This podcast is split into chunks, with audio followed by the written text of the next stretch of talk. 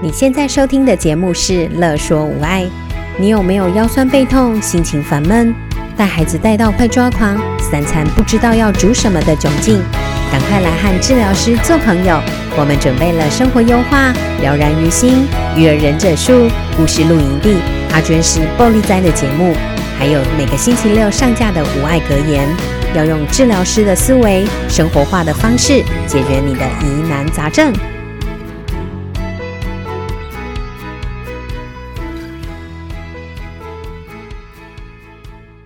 Hello，大家好，我们是生活优化，我是爱想东想西的乔维。我是天马行空的小珍。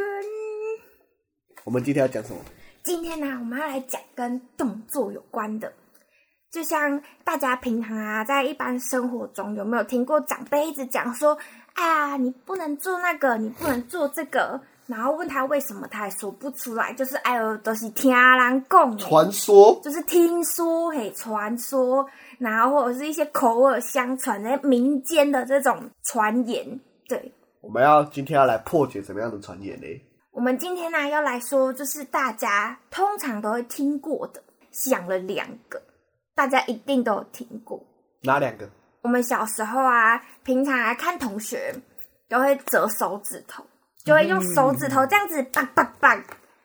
叭叭叭这样的声音。对，然后呢，只要有人叭叭叭，或者是长辈看到，就会说你这样子以后你的手指头会变得很肥，然后还有可能老了会得关节炎，为什么会变很肥啊？而且又得关节超可怕，很肥。听说就是什么，因为你一直挤它，挤一挤挤一挤，然后之后你的关节就会越来越大，越来越大，然后就肥肥丑丑的，就会变得跟米糊一样。好，那我这边要讲一下，要变成肥肥丑丑的，然后又有关节炎的话，有可能，但是必须要关节要有受伤。受伤对你如果这个动作会让它受伤，而且有重复性的发炎，发炎，对，它要有发炎哦，就表示它有受损嘛，受损才会发炎。对对，然后有受伤，有受损，然后它有重复性的发炎，然后一直呃没有去做改变的话，或是改善的话，它就会有可能会有一些像是关节会肿起来啊，因为它一些组织一堆积在里面，嗯哼，对它呃呃组织间隙里面会填充很多蛋白质，对对，所以它就消不下去，它就肿肿的。对，那另外的话，他说关节炎，表示说它是退化性关节炎嘛？对，嗯因为它不是不是一些免疫性的，所以不是什么类风湿啊。如果是退化性关节炎的话，啊，它必须要去用用到骨头要磨损，骨头磨损了。对，嗯，所以在磨损最严重的话是有做剪力，剪力的话就是我们横向的摩擦那种力气，骨头要呃正向力是压在上面嘛，对，然后我们给它正向力加上剪力的时候，它才最容易做磨损。骨头之间的磨损。对，好嗯，那在我们在折手指头这个动作啊，其实比较少有横向的动作，没有人会这样把它压着，然后再再折。对，对，它只是把它用杠杆原理把它呃里面的空腔拉开。对，啊，那那个声音的话，是因为拉开之后，呃，关节内关节腔内产生气泡。对，呃，我们知道，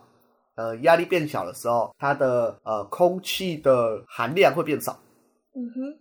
对，所以我们把它压力变小了之后，它就会产生气泡出来，因为它没办法融在我们的那个关节液里面，含量就变少了，它就会听到嘣一声。哦，那在折的时候会产生什么东西让自己快乐的吗？有啊，就是产生多巴胺。哦，折的时候会产生多巴对，胺。所以折会折上瘾，有的人就很喜欢折，每天折，照三餐折。那折这个就跟美式整脊是很累，嗯、呃，不是每那个只是附加的正折，每次整体他们就是呃诉求就是把把关节整到它原本应该有的位置。哦哦，对想啊说因那为那都只是啪附加啪的啪这样。嗯，好，因为美式整脊也会产生多巴胺。好，对，还有一个就是国外已经有人证实了，就是美国一个医医生啊，他其实用他一辈子来证实，他很喜欢折手指头，他他妈他妈也教他不要折，把也要不然以后会得关节炎，他就不相信，所以他就拿他左右手来比较，我要假假设左手好了，好，他只每天都折左手，右手都不折，然后一直到他八十五岁的时候，发现他左右手的大小还是一样，没有肿起来，没有关节炎。哇、好酷哦！这个医师他还有实验精神哦，嗯没错，然后他还有得诺那个搞笑诺贝尔对奖，对，很厉害。好，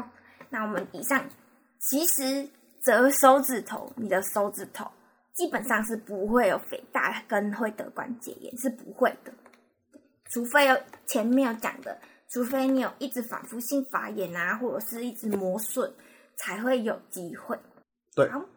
那我们要今天要来讲第二个。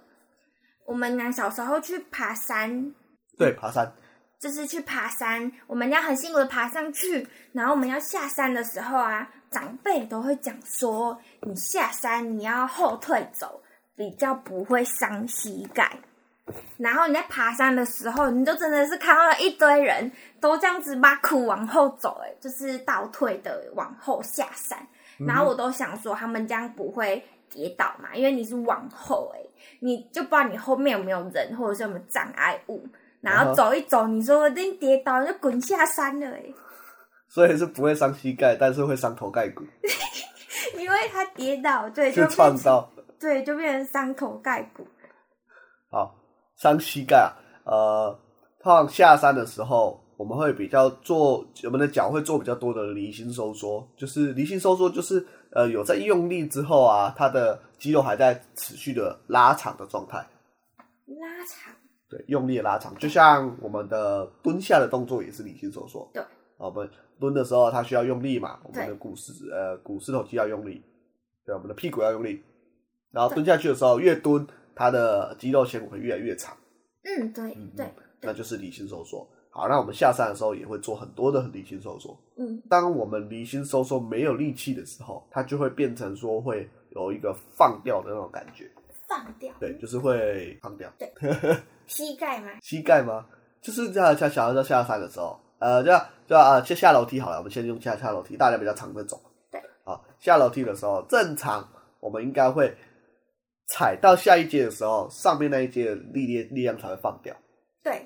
对，但很多人在在下楼梯的时候，因为他的 maybe 力气不够，啊，做离心收缩的能力不够，所以我还没到下一阶的时候，我上面那只脚就离开了，有点像蹦蹦跳跳的下去了。嗯，对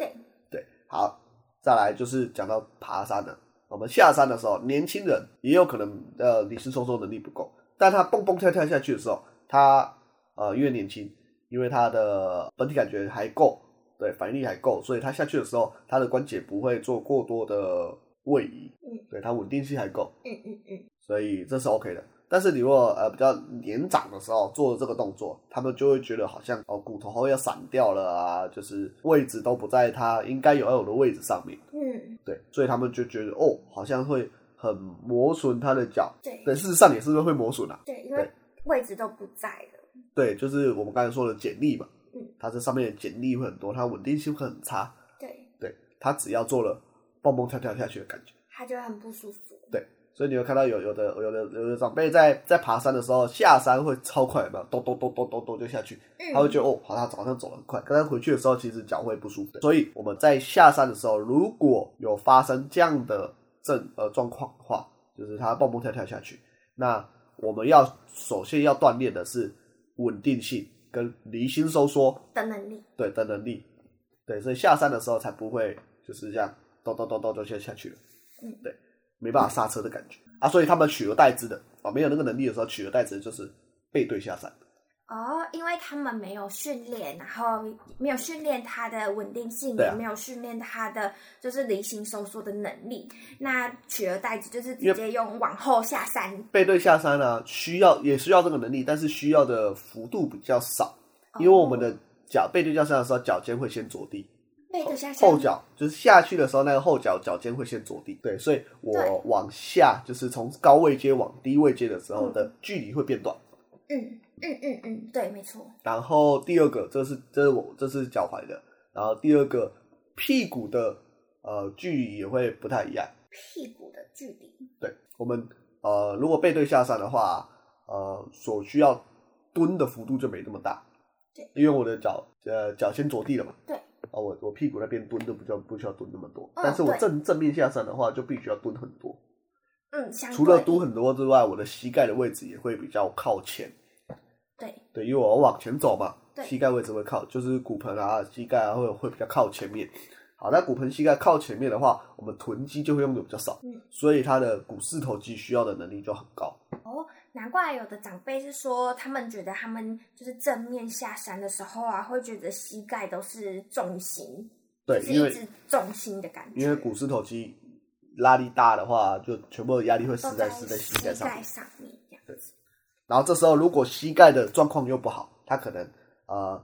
呃滑动的位置是不是直的，不是呃不是不是顺的，不是顺着我们那个关节面的话，那就去磨损的旁边。嗯